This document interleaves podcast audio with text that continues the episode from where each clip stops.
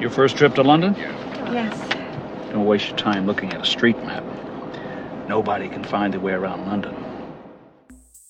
世界上那么多城市里，有哪里让你念念不忘吗？在那些令你难忘的城市里，有没有哪个角落收藏了你最特别的故事呢？我想和你去走走。去陆羽茶室等我啊！地址系中环史丹利街廿四至廿六号。在东城区的旧鼓楼大街街角，豆腐池胡同四十三号的桑巴咖啡馆，跟我见面。我们在法租界的中心，新乐路八十二号首席公馆酒店碰头吧。City Walk 最重要的是行走、移动以及体会流动中的风景。但是今年我们想要走得更深一点，于是就有了我们的新系列 City Corner。City Corner 是停下来、坐下来看一看、聊一聊。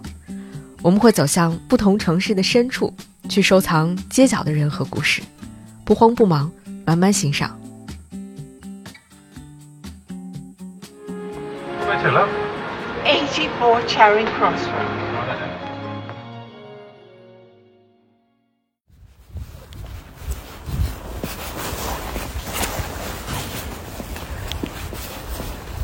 第一期节目，我们走进了北京的望京这个区域。我们去望京的一家点亮街区的小店，和他的店主 Bryce 聊了聊，看看咖啡馆与城市文化之间如何互动。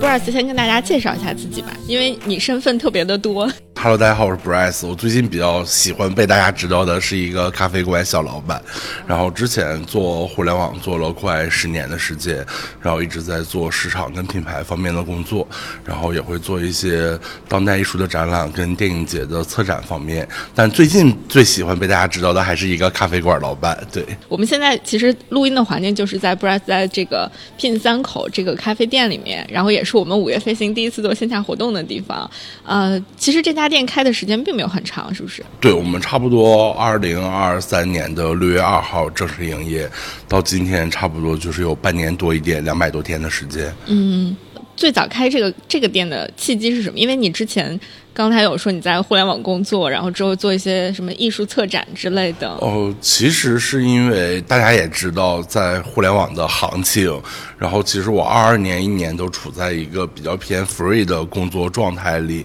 然后那个其实主要是因为前几年我从一四年入行就几乎没有停止过工作，就一直在工作，然后就想说让自己歇一歇，然后就是可以做一些零散的，然后比较自由的事情，然后找这家店开始其实是因为我们想找办公室，因为我当时在跟我们的设计的伙伴，然后现在也是我咖啡馆的合伙人，我们当时想参加一个策展比赛，然后所以我们在望京九元桥日常会。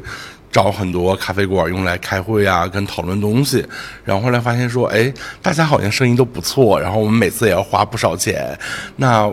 感觉这个性价比不太高，然后那我们不然还是找一家办公室吧。然后呢，在找办公室的途中想说，哎，那既然我们要找办公室，我们为什么不就把它开成咖啡馆呢？这样的话，其实你的工作环境是更 open 的，然后你可以有更多接触到更多的人，然后这个是我们觉得有意思的事情。对，所以我们后来就决定开了这家咖啡馆。没有想到，迄今为止就一整年吧，我们大概是去年二月二二二年的十二月在做这件事情。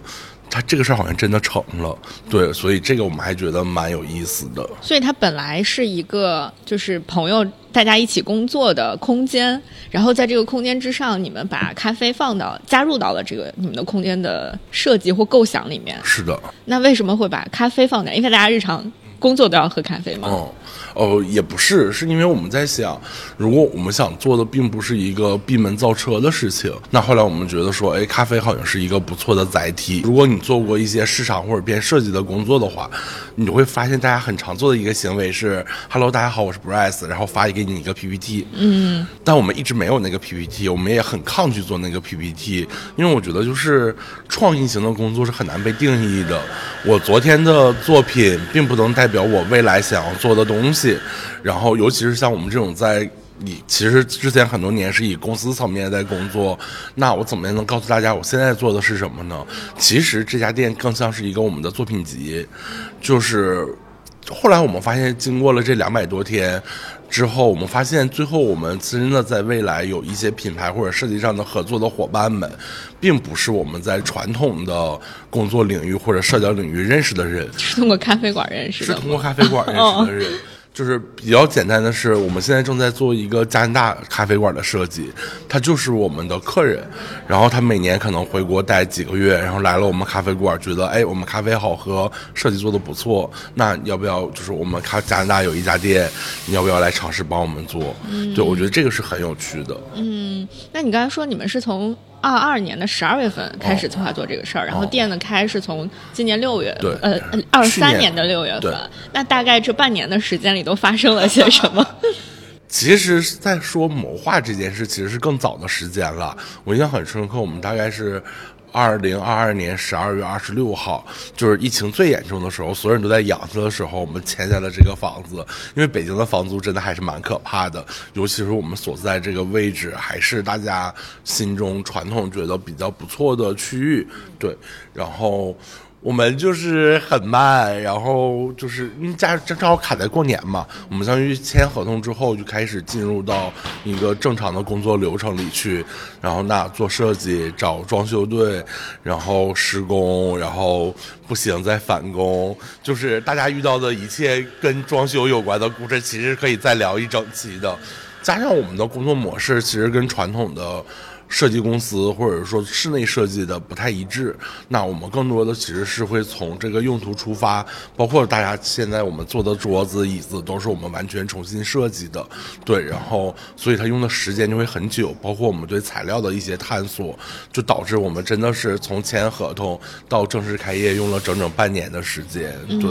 那在做这这个这个就是决定要开店之前，是有做过比如说比较详尽的市场调查和什么预成本预算这个方面的工作吗？市场调查是没有做过的，因为我觉得我们在做一件新的事情，就是市面上我可能并不觉得说谁跟我是我可以对标谁，这个也是吸引我的点。我今天并不想做一个，如果今天我做一个。瑞幸或者库迪，第一我没那么多钱，做不了那个东西。那做一个精品小咖啡馆呢，是我们要做的事情吗？可能也不是，因为如果一个精品小咖啡馆可能不需要我们现在一百多平的空间。那既然这样，我们不然不如就相信自己，然后当我们确定这件事之后，就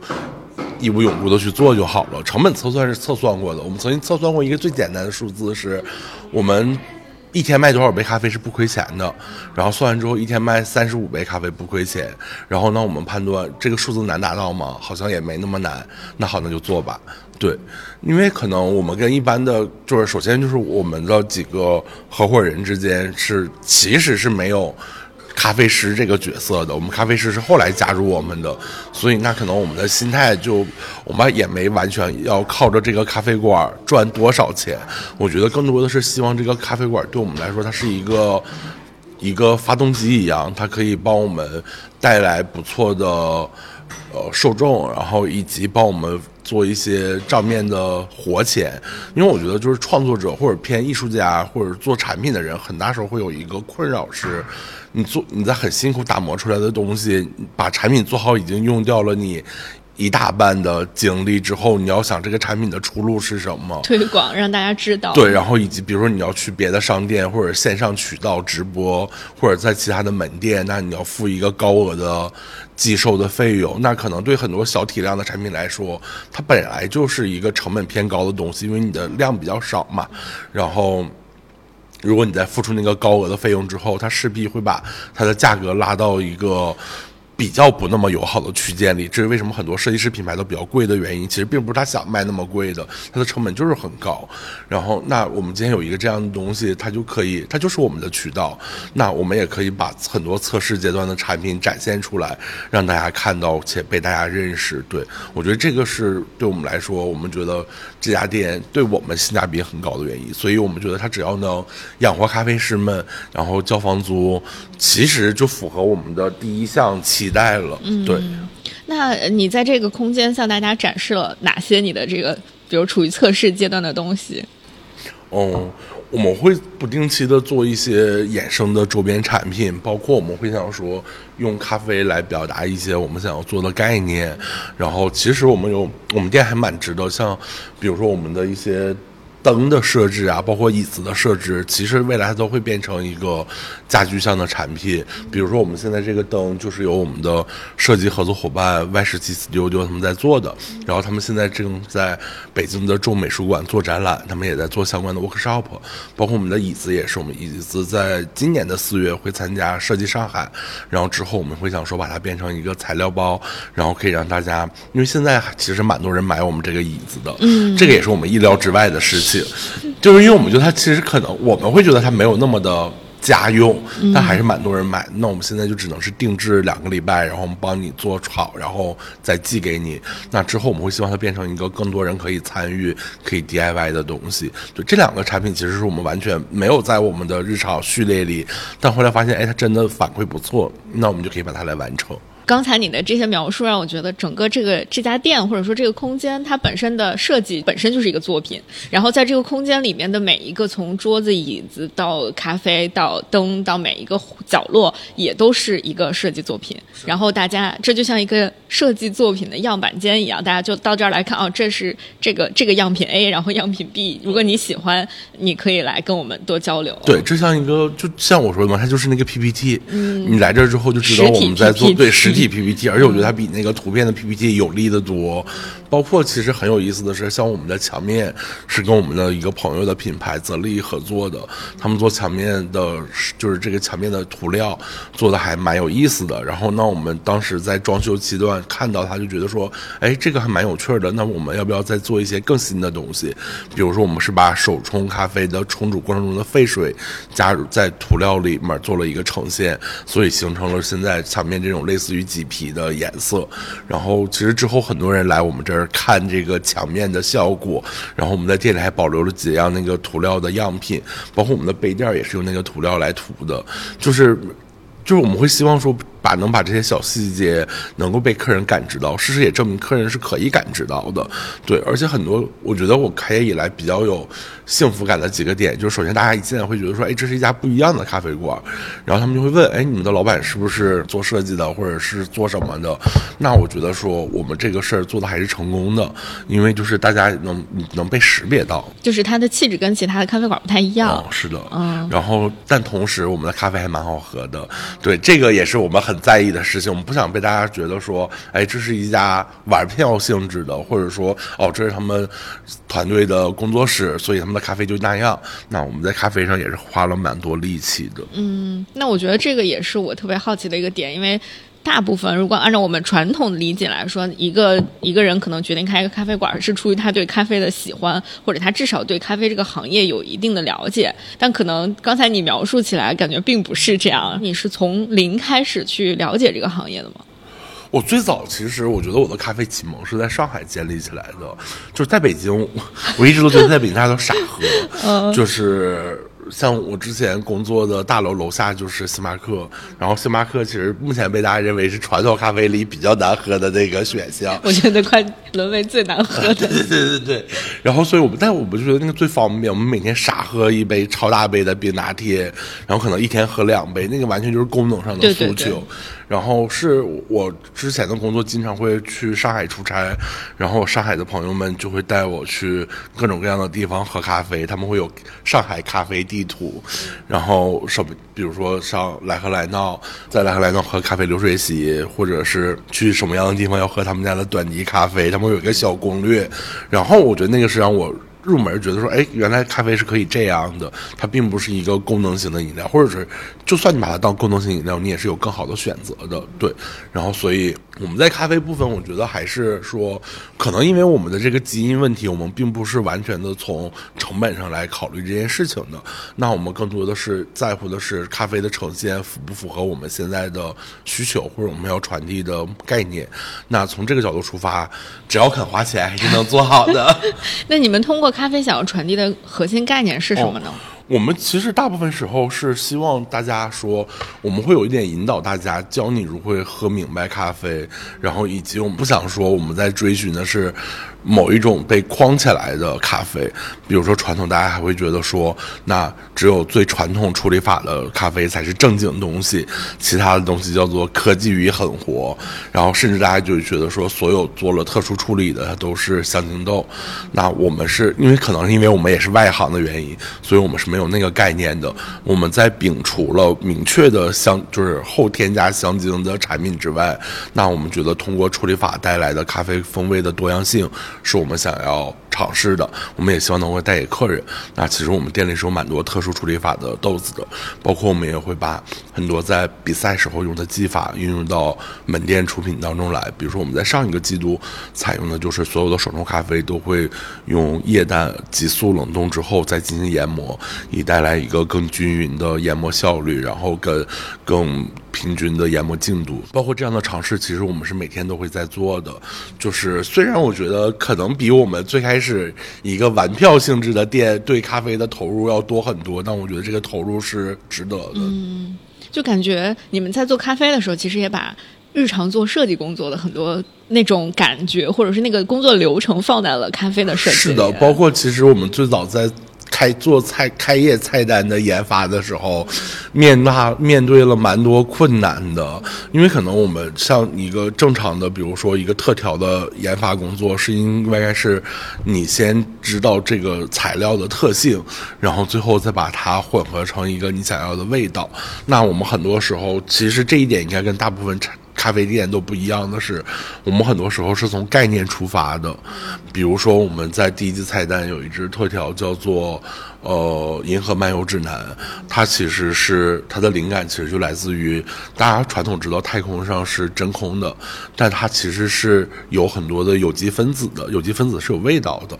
然后每个星系的有机分子是不一样的。那银河系每一个星球的味道是不一样对然后，所以银河系中的一个很大量的温一个分子叫做甲酸乙醚乙酯，它的味道就是闻起来像蔓越莓，尝起来像朗姆酒。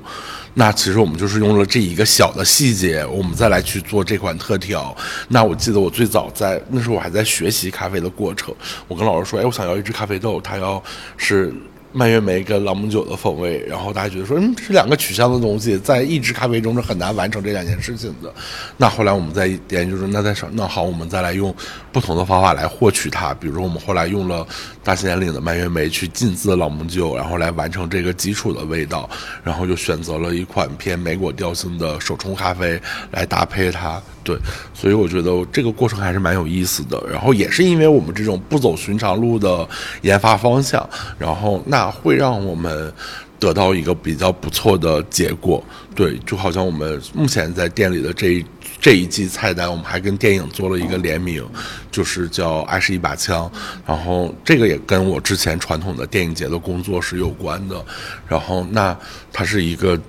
呃，演员李红旗首次导演的作品，然后最后我们用了非常有台湾本土元素的金门高粱、黑松沙士，然后来完成这个产品。金门高粱跟黑松沙士其实他们是两个非常刺激性的饮品，加上我们在这支特效中用的是浓缩咖啡，三个特别刺激的东西，最后 mix 在一起会形成一种像水晶葡萄的感觉，它会反而会变清爽。那我们这种。不知道是不是有倒果为因了，但反正我们觉得最后我们还是在通过大量的测试之后，还是能得到一个不错的结果的。对，嗯，我觉得这种从概念出发来设计咖啡风味的，就是还挺挺有趣的，至少不是那种传统，比如说，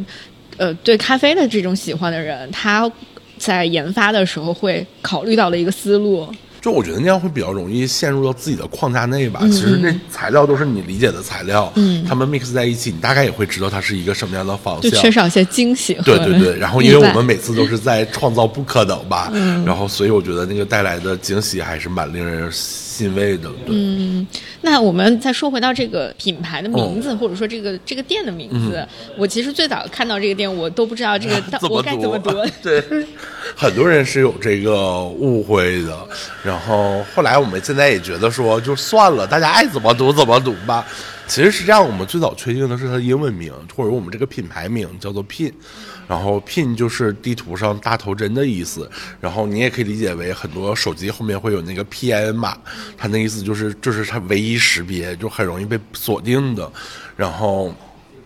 以及就是，其实这两个是我们比较想要的。我们希望我们这是一个特别的，很容易被发现，就是我们做的。我们做的产品都会有那种具有很强烈的识别性。其次是我们的定位，其实我们像一个大头针一样，我们希望是我们可以把全世界也好，不同的呃文化、不同的特色、不同的面向，能够在一家小店里带给大家。这也是我们这个品牌希望做的事情。因为就跟我作为就是我拥有策展人这个身份的一个展览，其实是一个全球的摄影展，对，然后我是以摄影展作为策展人出道的，所以这个全球旅行、全球漫游的这个概念一直是在我心里扎根很深的，对，然后后来我们发现。后来因为发现说你在中国注册品牌或者注册公司，你势必还是有一个中文名。那我们的中文名叫啥呢？其实那是一个非常拍脑袋的决定，但我们后来也觉得也就那样吧。就是其实那个拼的谐音就是品嘛，品对品有三个口，嗯但叫品咖啡就有点太怪了。品三口咖啡。所以我们后来就叫那好，那我们就叫三口咖啡吧。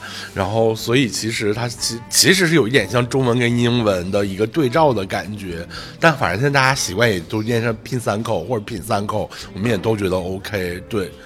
但是品本就是 Pin 本身就是你们这个大的品牌叫哦 Pin，、对吗？对对对对然后对 Pin 下面就是等于三口是咖啡的这个系列的名字。对对对对对然后它还有你们在预想当中还它还有什么其他系列吗？或者我们之前会想过，比如说我们未来会想说，是不是提前剧透？我们可能是不是会想做一个像 Pin Space？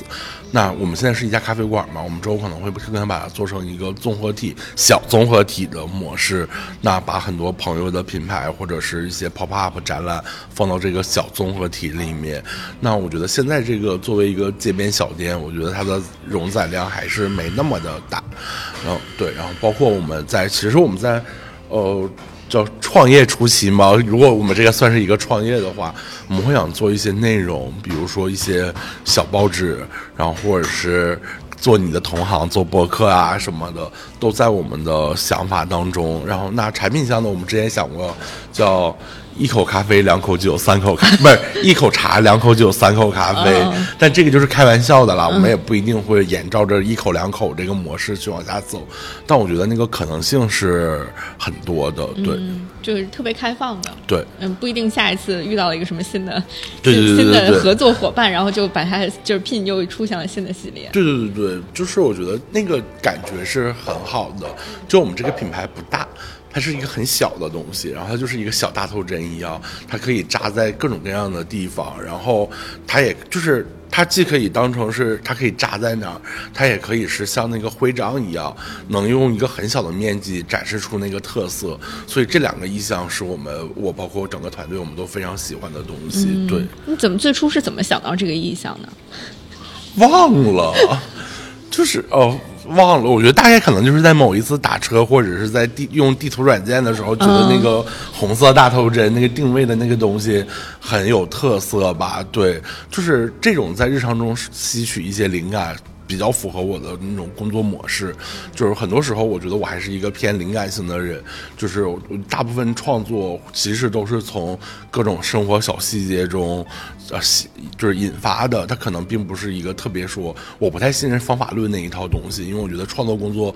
不太能用方法论来解决问题。那更多的其实是延展性，我们如何把一个点跟一个点联系起来？对。那我觉得在整个这个 Pin 这个空间里面，或者说 Pin 这个品牌里面，就一方面刚才我们说，比如你在做咖啡，在研研究咖啡各个方面，但是呃，另外一个感觉就是你好像把它也是作为一个内容创作的载体来做的。我们最早对这个空间的定位叫做创作者友好社区，包括我们选址的这个位置，我们在丽都区域，但偏居民区，并不是传统的丽都广场那个区域。其实就是因为这边其实天然就。叫容纳了很多的创作者，从大家传统意义上的影视工作者、导演、编剧，然后摄影师、艺术家，然后媒体人、广告人，然后那我们希望其实这些人是可以在我们这个空间里进行一些创作的。我们现在的实力可能还没有那么的好，那我们之前也其实有探索过，是不是之后我们可以做一个事情，就是我们像一个孵化器一样，然后如果比如说你是一个广告导演，你有一个好的想法，那我们可以帮你来，比如说从咖啡。收入中的一部分来帮，比如帮你拍一支小片子，嗯，来做一些资金支持。对，然后那我也可以以我本职的身份，比如说帮你的小片子在国际上送一些电影节，然后看是不是能够完成这件事情，然后甚至一些小产品上，那有其实我觉得中国现在做产品的人太多了，做好产品的人也特别多，那我们是怎么样能够陪他一起往前？走出来，然后我觉得这个走出来并不是一个像什么，我是一个老大哥，我来帮你的那种角色 对，而更多的是我们觉得这个事儿好，那我们怎么能让能够用最少的成本做出一个最特别的东西来？就共创的感觉对对对对。然后，所以这个是我们对这个定位下这家店的一个方向吧？对。那其实目前为止，虽然开的时间并不长，但是好像你能够感觉到，就是这里面已经在承载很多的，比如说跟创作者共创的这个大大事小事，好像都有。比如说共创了你的第一场 博客线下活动，对对对，当时就是因为我们之前没有做过线下活动，然后所以第一次做就你会有很多担心，比如说这个空间足不足够友好，然后大家到这儿来能能获得什么，然后以及就是各个方面很细碎的东西。但是我觉得啊，的确就像你刚才说，这是一个让我能作为一个创作者以及到这儿来就是完成了这样一次共创的过程，是那种创作者友好型社区，是吧？是吧？是吧？看来我们成功了，对对对对。但除了这个之外，其实好像你们也做，比如说像现在我们能看到的展览，嗯然后以及其他的一些，包括呃，就是可能我们还没有就是明显的能感受到的一些细节的角度。嗯对，我觉得我们还是，比如说展览，包括我们未来可能最近可能会做一些 workshop 的工作，像一些手工坊啊，或者一些偏向于动手性的事情。对，但是我觉得还是不急吧。我觉得其实我们在最开始的时候有一个判断失误的是，我们低估了一个咖啡馆的工作量，或者说是一个重运营的咖啡馆的工作量。对我们以前会觉得说，哎，但只要我们每个，比如说展览，我只要定期，比如说我两个月筹备一个小展览，这个我们最开始觉得它对我们来说不是一个压力，但后来发现，当你需要两个月、两个月这么往前跑，然后加上。我们还有一些意想不到的扩张的时候，其实整体的压力是蛮大的。但我们后来也觉得说也不急吧，因为就是我觉得咖啡空间比较友好的是，目前比如说在北京，就是你能知道的一些知名的咖啡馆，其实几乎都是成立了三到五年以上的。那我觉得我们一个作为一个半年的小朋友走到今天这样，我已经觉得说我自己对它是满意的。那我觉得接下来其实就是还是要一点一点的把这个内容填充进来。对，嗯，那我觉得在这个空间，我们大家比如走进来，最能明显感觉到就是每期你们在做不同的这个展览，可能是画展或者是其他的类型的展览。这个展览和你在比如说其他的艺术空间做展览有什么不一样？我觉得这个有一个很大的不同是，包括这个也是我们想做的事情。我觉得现在艺术对人来说应该是一个非常简单的事情。然后虽然大家每天都在提艺术，但我觉得在很多时候大家还会把它放在一个比较高的位置上。我之前也在美术馆做过两三千平的展览，然后那我自己日常也会去一些小画廊看一些可能不收钱，只是为了开放给藏家的展览。那今天到底有哪个展览或者哪个作品，它是一个真的可以被识别到，而并不是一个说我只向特定人群开放的东西呢？然后这个是我们想探讨的。让我们觉得说，其实现在买画对大家来说并不是一个门槛那么高的事情。那有钱人可以买几百万、几千万、几十万的画，那没有钱的人你可以买几万块。包括我们目前做的几两场展览，都会选择价值单单幅五万块钱以内的作品。然后，那我们觉得说，可以大家其实今天来一个咖啡馆，那能看到一些比较不错的艺术家，认识一些比较不错的艺术作品。那你买不买无所谓，如果你喜欢，就把它带回家当一个装饰。然后，那它整体其实是更轻松的。然后，包括你所要，其实展览的成成本非常高。然后如果是一个，比如说你在美术馆几千平的展览，那其实就是真的要。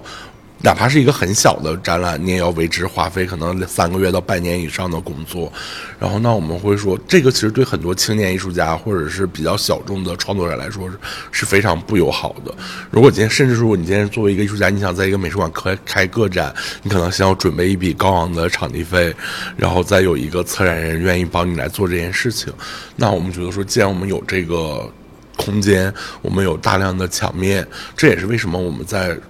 设计初期，大家发现我们的装饰性并不是特别强的原因，是我们希望能够把。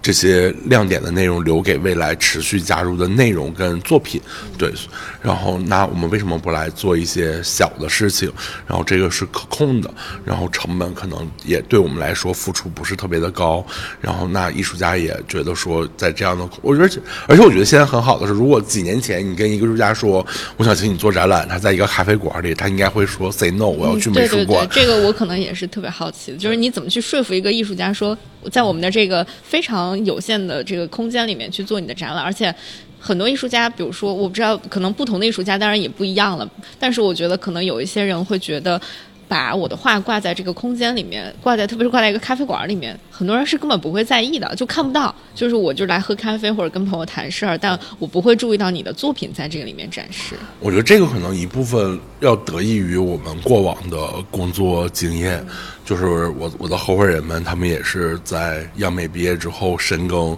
这个圈子很多年，所以大家会建立一些，包括我也是，就是之前的工作会跟这些艺术家朋友们建立一些信任关系。他们觉得你是会尊重我的作品，那对我来说，我的作品呈现在你的咖啡馆只是一个不同的形式，你甚至可以把它理解为我们今天在一个美术馆里。那我相信肯定会有策展人提出那种策展方案，是我们搭建一个咖啡馆的场景来呈现你的作品。那我们既然有。一家真的咖啡馆，那为什么不这么做呢？对，然后其次是在于方法吧。我觉得其实，嗯，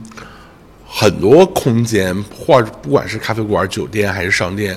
这两年都会越来越多的把自己以展览或者是融入艺术家的作品这个方式来包装自己。那我觉得我们在做的还是一个比较偏向于。传统意义上的展览的项目，我们会有明确的策展方案，会有明确的策展方向，然后会做明显的空间结构的设计。然后，哪怕你现在看到我们就是在一个四方的空间里，然后有三面墙，那这三面墙的作品排布，我们也是经过精心的。调配的，而并不是说作品来了，我把它看挂在哪儿好看就挂在哪儿。我觉得是在这个工作过程中，也会给艺术家或者是创作者建立一些信任感。对，我觉得这个是我们在做的事情。嗯，那能不能简单介绍一下？目前已经做了两场展览，是不是？我们做的第一场展览叫做《爱情的客厅画作》，然后这个是由画家，这个很有意思，是。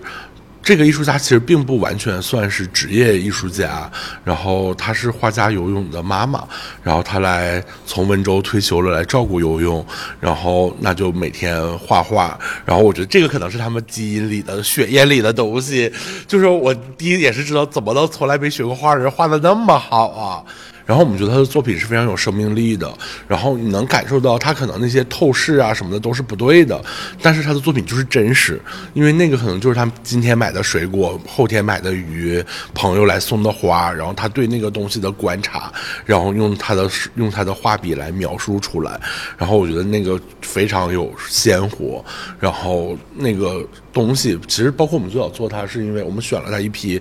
跟花跟水果有关的，所以你那个展览有食有果，然后因为这两个东西也是在咖啡中常见的风味，对，然后。所以那个作品受到了非常多人的喜欢，然后而且我觉得那个就是我们要做的事情。我今天啊，当然我也搞不定什么大卫伯格迪让他来咖啡馆办展览，但是就是如果我们能搞定的话，那我觉得那个事儿是没意义的。嗯，对。那我们今天要做的其实就是来一家咖啡馆，看了一个可能你之前并不知道的艺术家的作品，然后你对他感兴趣，然后我们帮他做了一些周边产品。就是你也不一定要买画，因为比如画廊它其实更多的是为了卖画嘛。对我来说，就是你买。买都行。然后那如果你喜欢，我们给你一些选择，你可以买两三万的画，你也可以买一幅买一张两三百块钱的毯子，或者带一个几十块钱的冰箱贴走。对，第二个展览叫艾丽的拼贴公寓，这个它是一它很有趣，它是一个阿根廷人，但他生活在巴黎，他的作品也是一样，就是我们提到前面爱琴的作品会有很多的水果跟鲜花，艾丽的作品是有很多的生活元素，比如说椅子，然后咖啡杯、桌桌子、花瓶，然后包括很有很有缘分的是，他经常画罗马柱，主要因为威斯现在正在我们这个空间里能看到，其实我们空间中很多装饰性的东西是由罗马柱来构成的。那我当时就跟他们在国内帮他们做文创的那个团队平方四九就聊，我们是不是可以做一个这样的事情？然后他们其实是签了艾丽的文创代理的，但对他们来说，可能做一场展览是超过了他们的能力的。那这个对我们来说是我们的射程范围，那我我们就一起来做这件事情。所以做完效果还蛮好的。然后我们在北京做了两个月，然后现在我们把这个展览搬到了成都。对。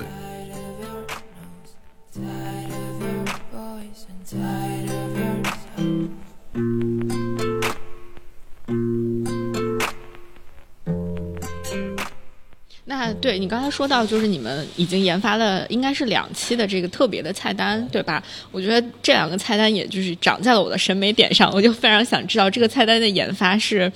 呃，怎么怎么产生的？比如第一期是叫到到宇，从宇宙出发。对对，第二期是到在岛屿。哦，嗯，我觉得这两个点都是，就是它的从名字到它里面的这个设计理念，我觉得都特别有意思。它是怎么出发的？首先，我必须得说，它是我个人意志的转移。嗯，就是我大概会想，比如说第一期，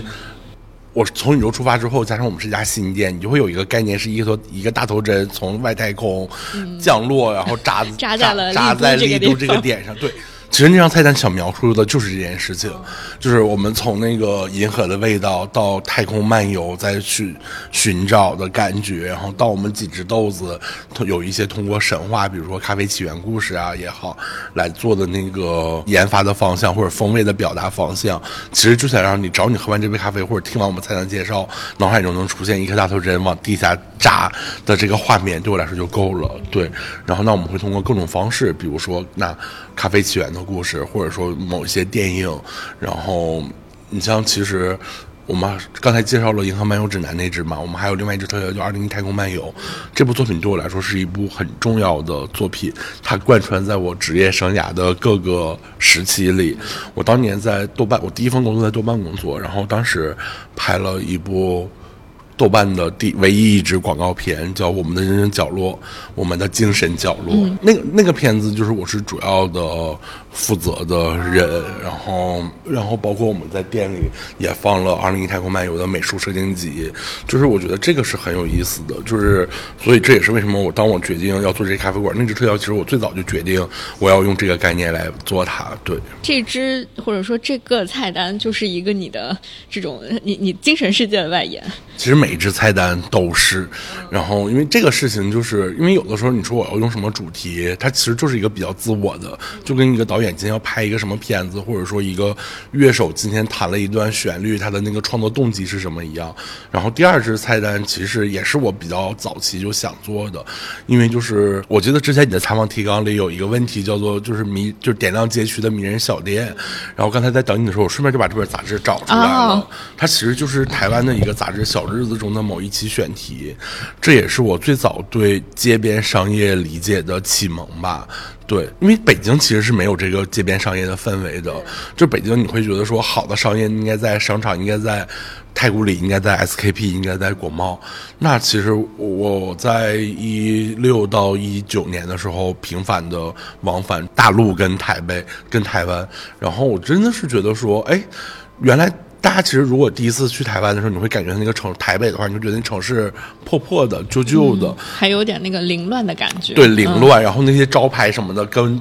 我们这边的那个整感齐划一整齐划一完全不一样。然后可能今天就在旁边是一个叫什么水果店，然后旁边是一个按摩店的中间，可能就有一家不错的书店，或者说一个咖啡馆、一个甜品店，比如说大家常就是台大附近的公馆啊，或者是所谓的东区啊，哪怕你走到台中、走到台南，这种小店都是存在的。然后那个小店对我来说是很性感的，就是他真的说，哎，原来那家店可能也小小的，甚至可能没有我们大，但你觉得它的那个光芒是很多的。比如说那个在公馆附近的女巫店，我就是很多，比如像吴青峰啊、张悬啊，嗯他们都是从那边出来的。那我觉得那个事情是很诱人的，而且那个在在大陆是比较。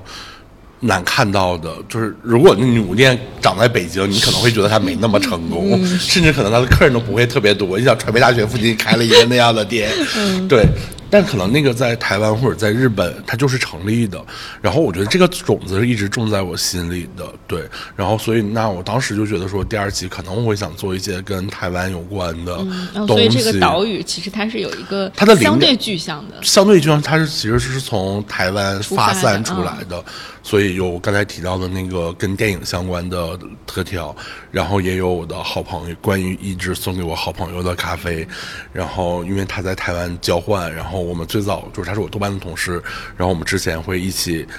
去台北，然后看演出啊、玩啊什么的，那个是我们友情的开始吧。然后那也有一些，就是也有关于，比如说更岛，比如像我们有一支叫伊比萨，它是西班牙的那个电音派对很流行的地方。对，它是其实从台湾发散到了一些其他的岛屿。对，我觉得无论是前面那个宇宙，就可能更虚幻一些的这个这个空间，还是到岛屿这个，就是能感受到你们的这个，比如说大头针，然后不停的去扎在不同的地方的这个感觉，是一直贯穿在里面的。对对对，但同时跟在跟你聊天的当下，其实我在说的时候，看起来我很流利，但我脑子里在想，天呐，下一集菜单要怎么办呀？我们目前还没有想嘛，但我们可能会在明年三月份，今年的三月开始推出下一季的菜单。那刚才说了，除了你们做这种菜单之外，最近你们还研发了一些其他新的形式，比如流水席。哦，嗯，流水席这个是不能说是我连发出来的吧？就是最早其实这个家这个形式是我在上海的莱和莱闹感受到的。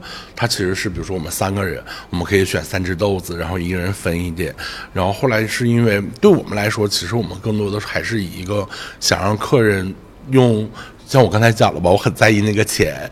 就是我想让客人用最少的成本能够喝到比较多的豆子，然后所以我们在流水席的时候，那个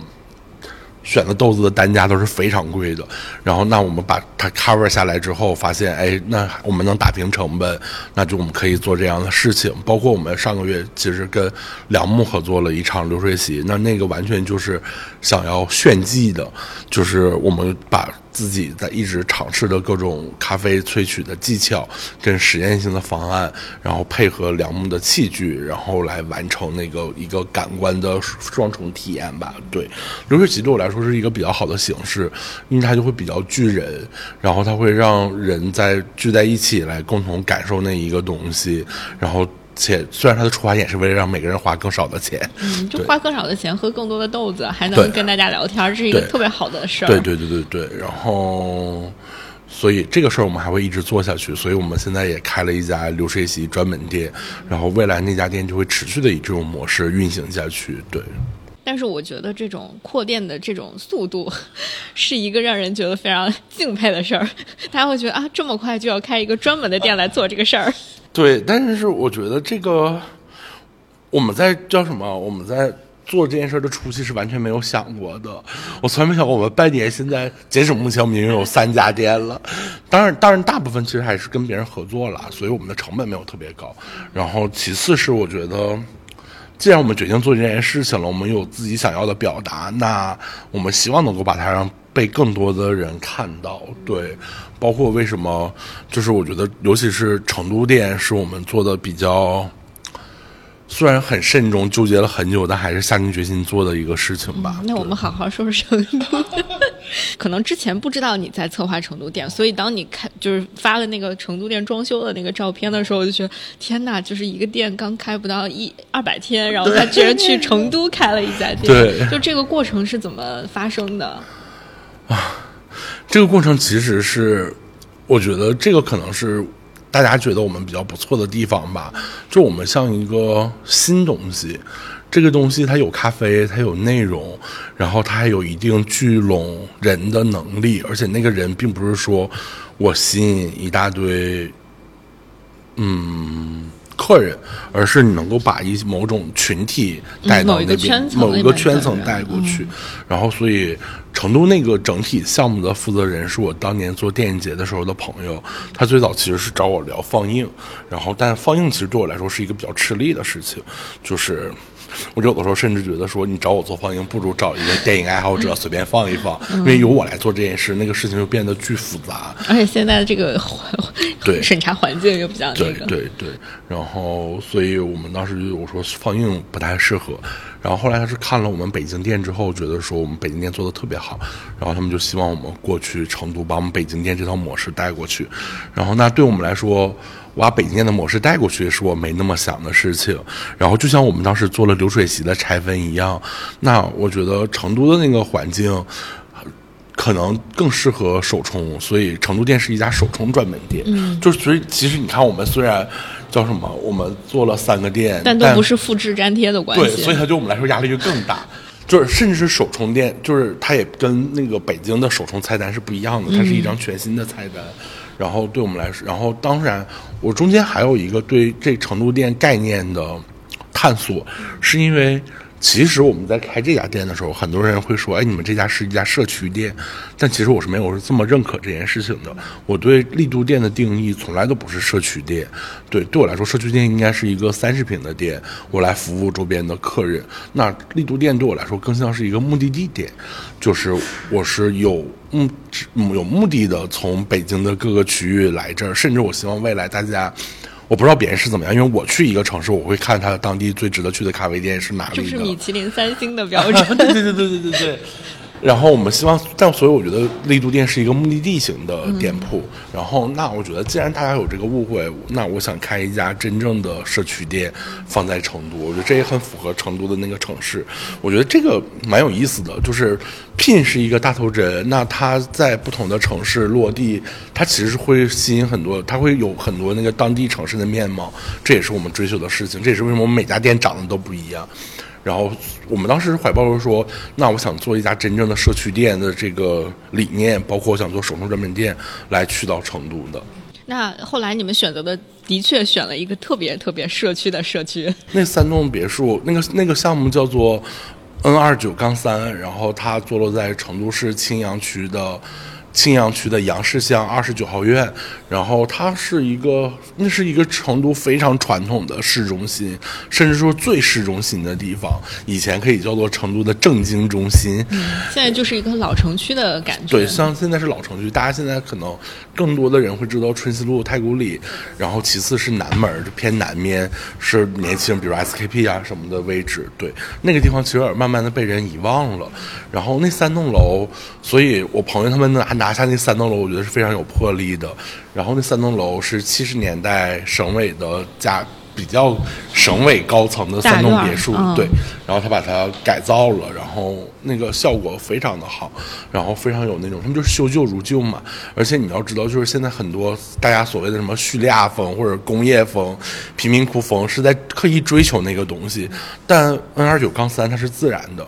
他就是恢复他原本的样貌，对，然后所以当时好，那我们来做一起做这个事情，所以就搬过去了，对，然后。选在了一个非常社区的社社区，它距离那个社区的门，它要进那个社区门，可能还要再走个二百米才会到我们那个三个院。所以就是要先等于先进了这个大院，才能进到你们的咖啡馆里面去。对，因为我们那那个时候对那家店的预期，可能是这个社区的客人有一些叔叔阿姨，他可能平时不喝咖啡，但是他可能需要一个地儿，有成都天气又好，我们觉得那个叔叔阿姨会坐在院子里晒晒太阳。然后其次的是社区也会有一些年轻人，然后那些年轻。人就是可以带一杯手冲咖啡去上班啊，或者什么的。然后慢慢我们会有一些对咖啡有追求的人，会慢慢的进入这个社区。对，那个是我们最早对它的想象。那那个店开了之后的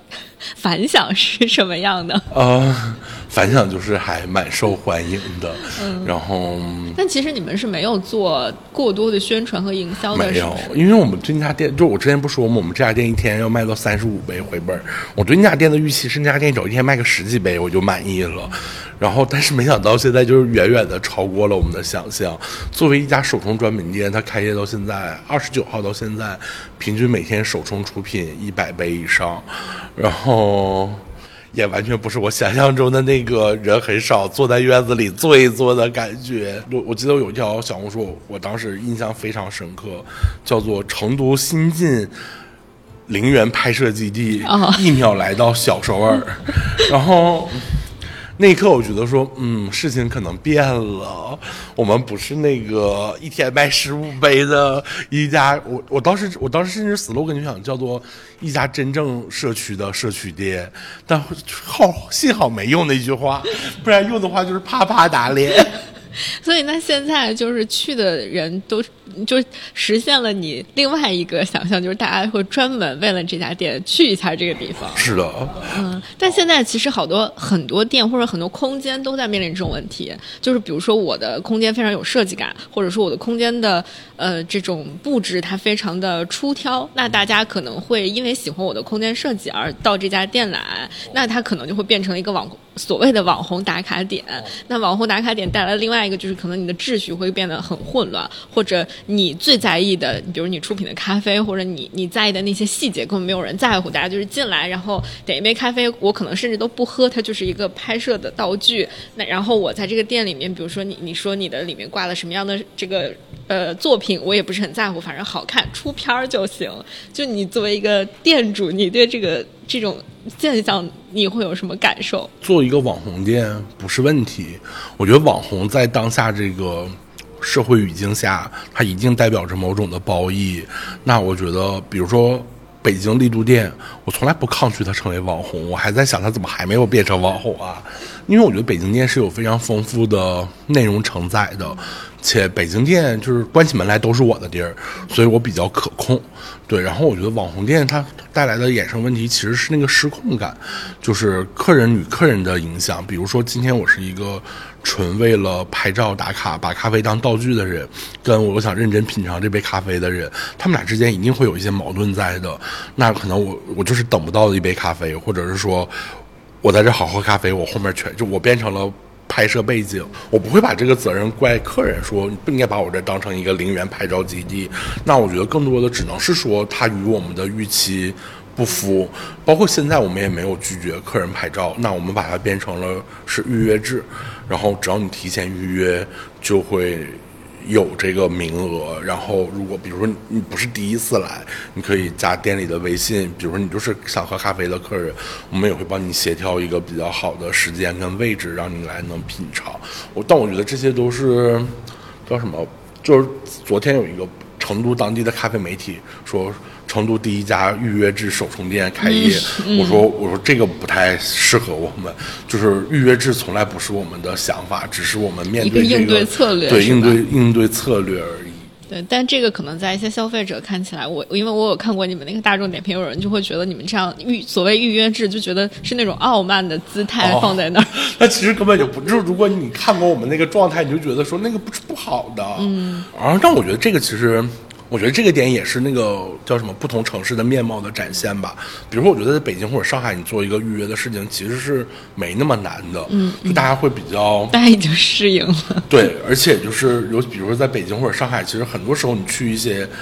咖啡馆可能少一点，比如你去一些餐厅、知名餐厅，你会习惯打电话问一下哦有没有有位位置嗯什么的。那可能在成都这个市场上，比如说我们去吃那个成都的火锅店五里湾，大家就是在外面小板凳排队，嗯他们可能就觉得说有位置我就进，我可以等。嗯那它跟北京、上海的这种模式还是有所区别的。嗯对。肯定它因为换了一座城市，它的呃很多点和北京是不一样的。比如说，你希望它是一个时间性的，是一个生长性的。我想知道你对于你的店的这种时间性和生长性的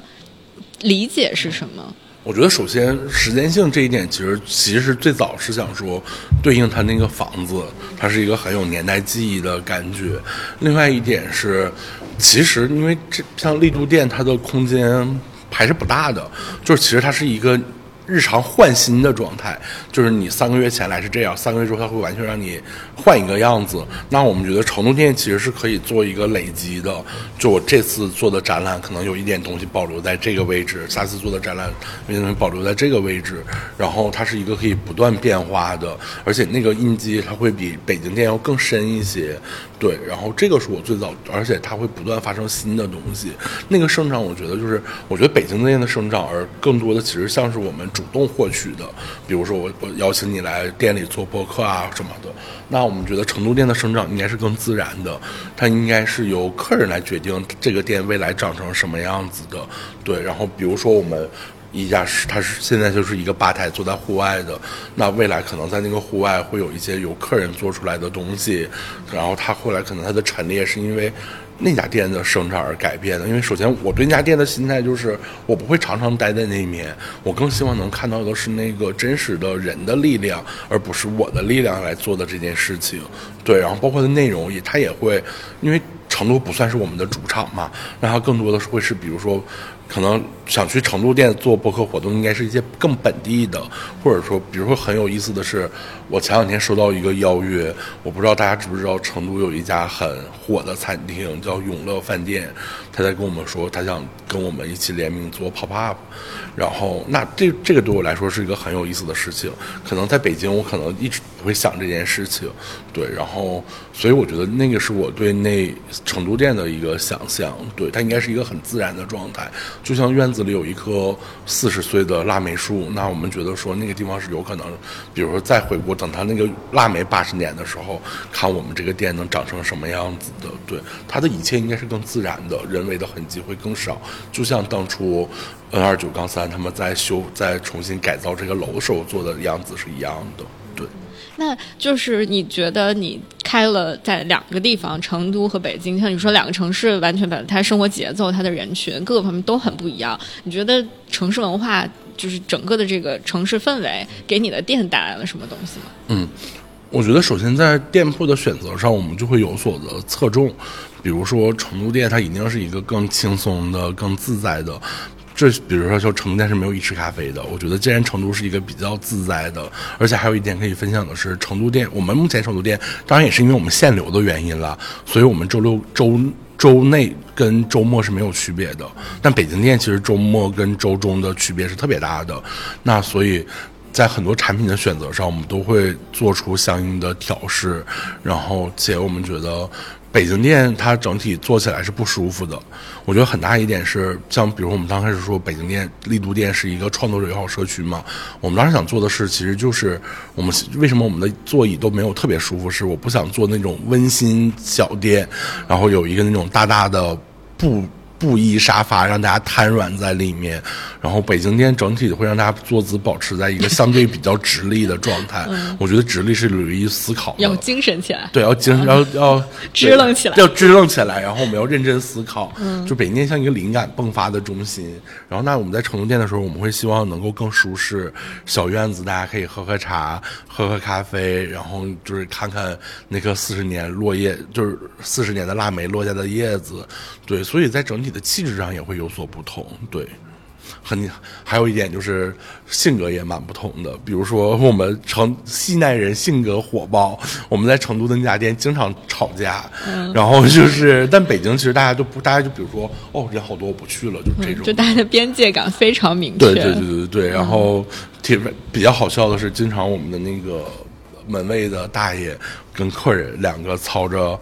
叫什么音调高昂的四川话在吵架？我虽然不懂他们在吵什么，但我操着一口带着东北味的普通话在劝架。我也不知道他们到底听没听进去我这个普通话的劝架。对。哦，但是那你因为你们这个店开在社区里面，会就是给比如说社区里面的这些叔叔阿姨造成一些所谓的困扰吗？这个其实是我们比较担心的事情。然后我们大部分时间也是在处理跟社区邻居的关系的。我觉得成都店特别好，就是它就是。一个完整的社区商业的样本，我觉得大家这些年很多人在说社区文化、社区商业，或者说所谓的社群关系、社区地产，我觉得成都店是一个很好的样本载体。比如说我们现在成都店那边的问题就是，很多邻居们真的是有觉得被打扰到，但可能社区的。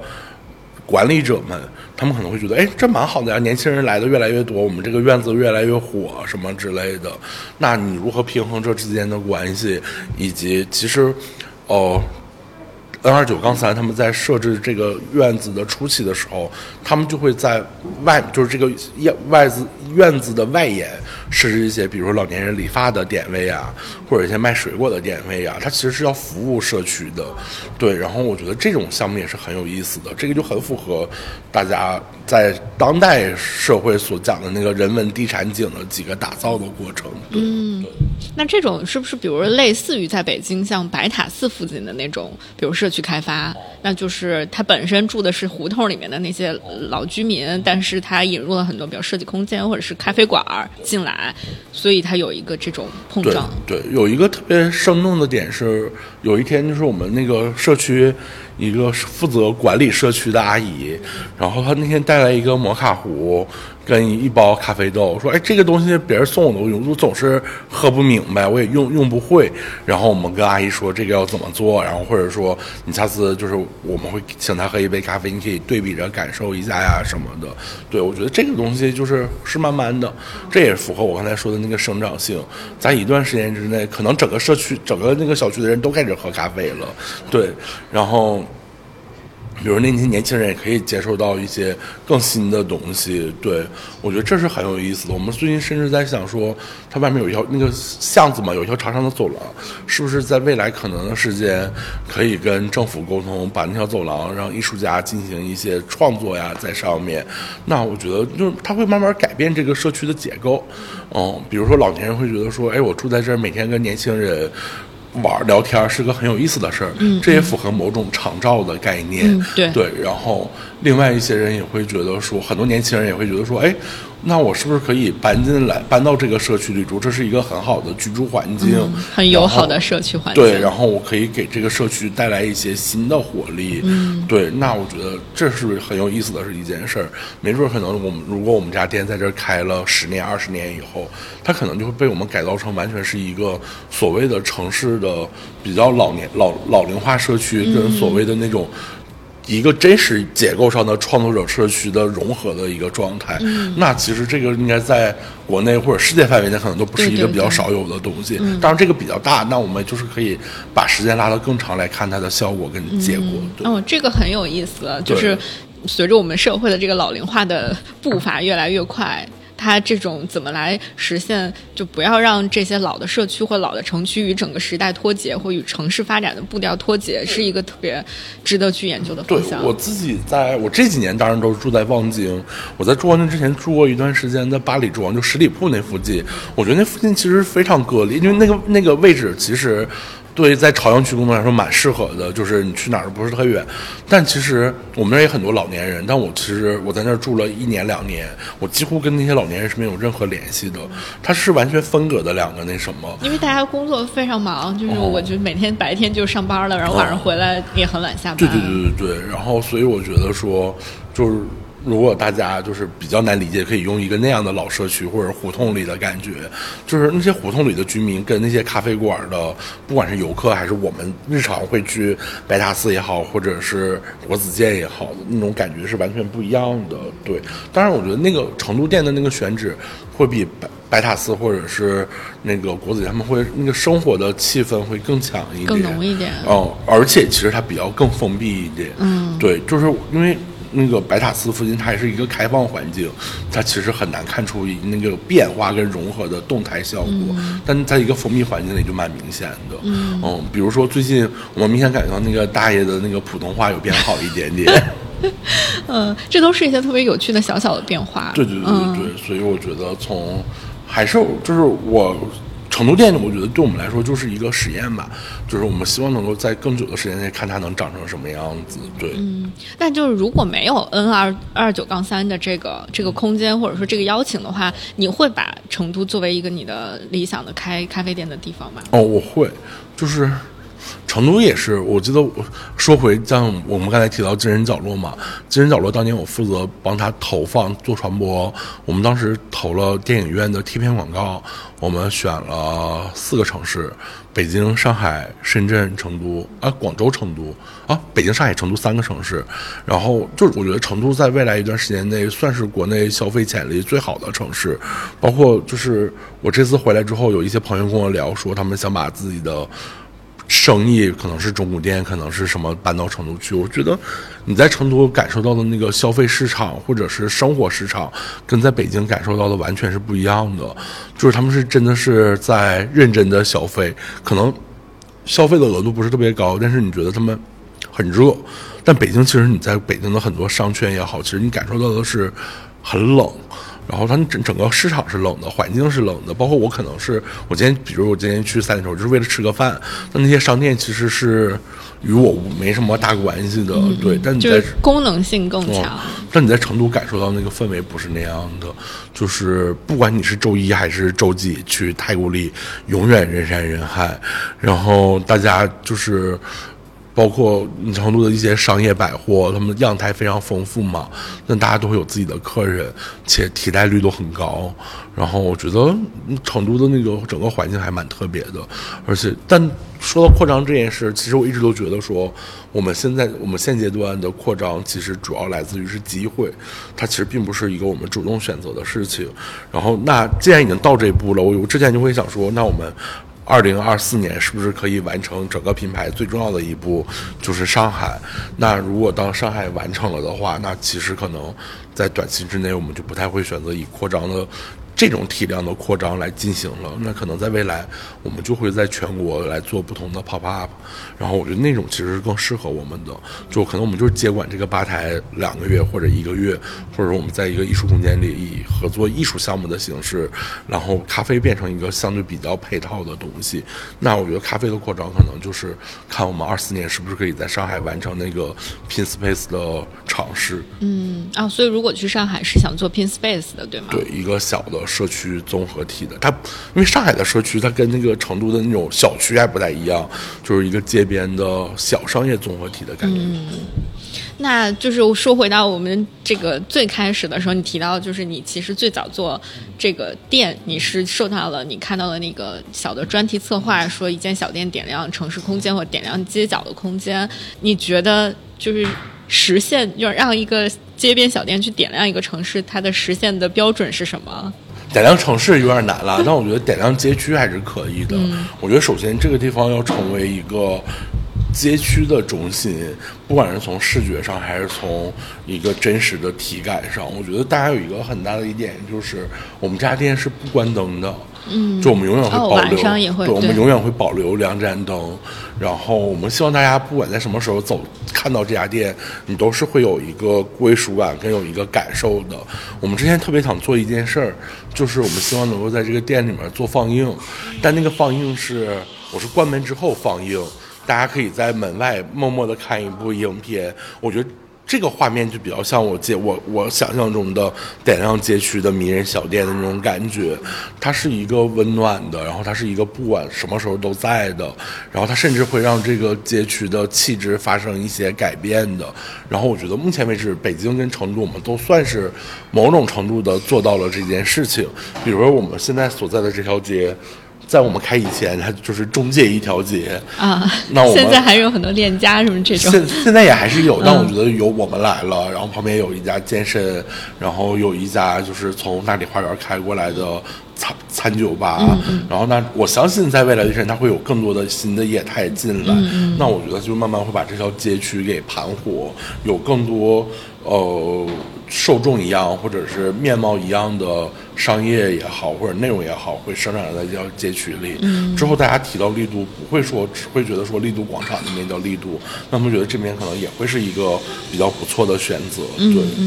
然后成都也是，成都更不用说了。成都现在就是我们确实点亮了这个社区，对，但是到底是某可能是用闪光灯点亮了它，嗯，对，但我觉得就是长期来看，我觉得这个事儿还是有效的。比如之前我们在小红书收到很多的留言说，哎，这个以前是什么卫校，然后或者说，哎，我中学在这儿上，但他已经被人们忘记很久了。我觉得不管大家的评价是正面还是负面的，我觉得我们重新让大家记起了杨还市乡点亮了二十九号院这个地方，嗯对我觉得这是蛮有意思的。嗯，哦，这种感觉确实就是它和我们简单的去做一家店，它就是当你做一家店背后有很多故事和情怀在的时候，很多东西就不一样。对，包括其实你看到我们这个门，它是一个彩色的，然后我们定期会放换上面的内容。我们希望大家是对这个地方有一种期待的。我希望能够看它两个月之后长成什么样子，三个月之后长成什么样子。对，嗯，就像一个黑板报一样。对对对对对，是有那种感觉的。就我们觉得，我们整体相当于是在这个建筑立面做了一个装饰。就我之前在参加，就我刚才说的那个。我们最早想做这店，当时想参加那个策展比赛，但是后来我们没有参加。然后我们当时，我当时写了一句话，叫做“人类的创作行为是一种新型的建筑材料”。我觉得这个放到这件事中，它也依然成立。我觉得现在其实很多的，不管是建筑设计也好，还是所谓的城市规划也好，其实越来越多的是把创作这件事情来放入到城市里面去。就是不管是大家可以看到。建筑师的建筑作品，还是说我们今天能够可能程度更多，北京相对比较少一点。那个建筑外立面的 LED 屏幕，它今天可能是一个裸眼 3D 的熊猫啊什么的，它是某种程度都是一个创作行为。我当时在做电影节的时候想说，未来。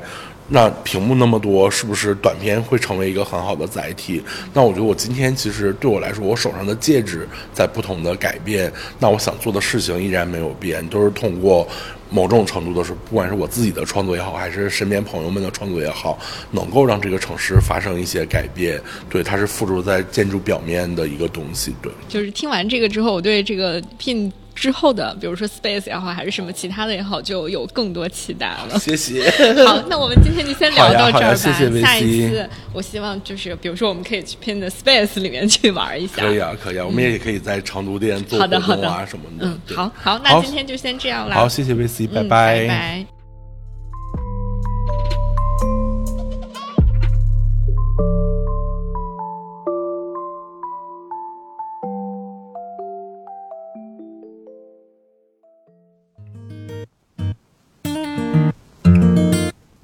午夜飞行由 Marcast Media 制作出品，我们推荐你在苹果 Podcast 订阅收听。如果喜欢这档节目，欢迎你给出五星好评，也欢迎留言评论。同时，我们的节目也同步更新在 Spotify、小宇宙、喜马拉雅、网易云音乐、QQ 音乐等平台。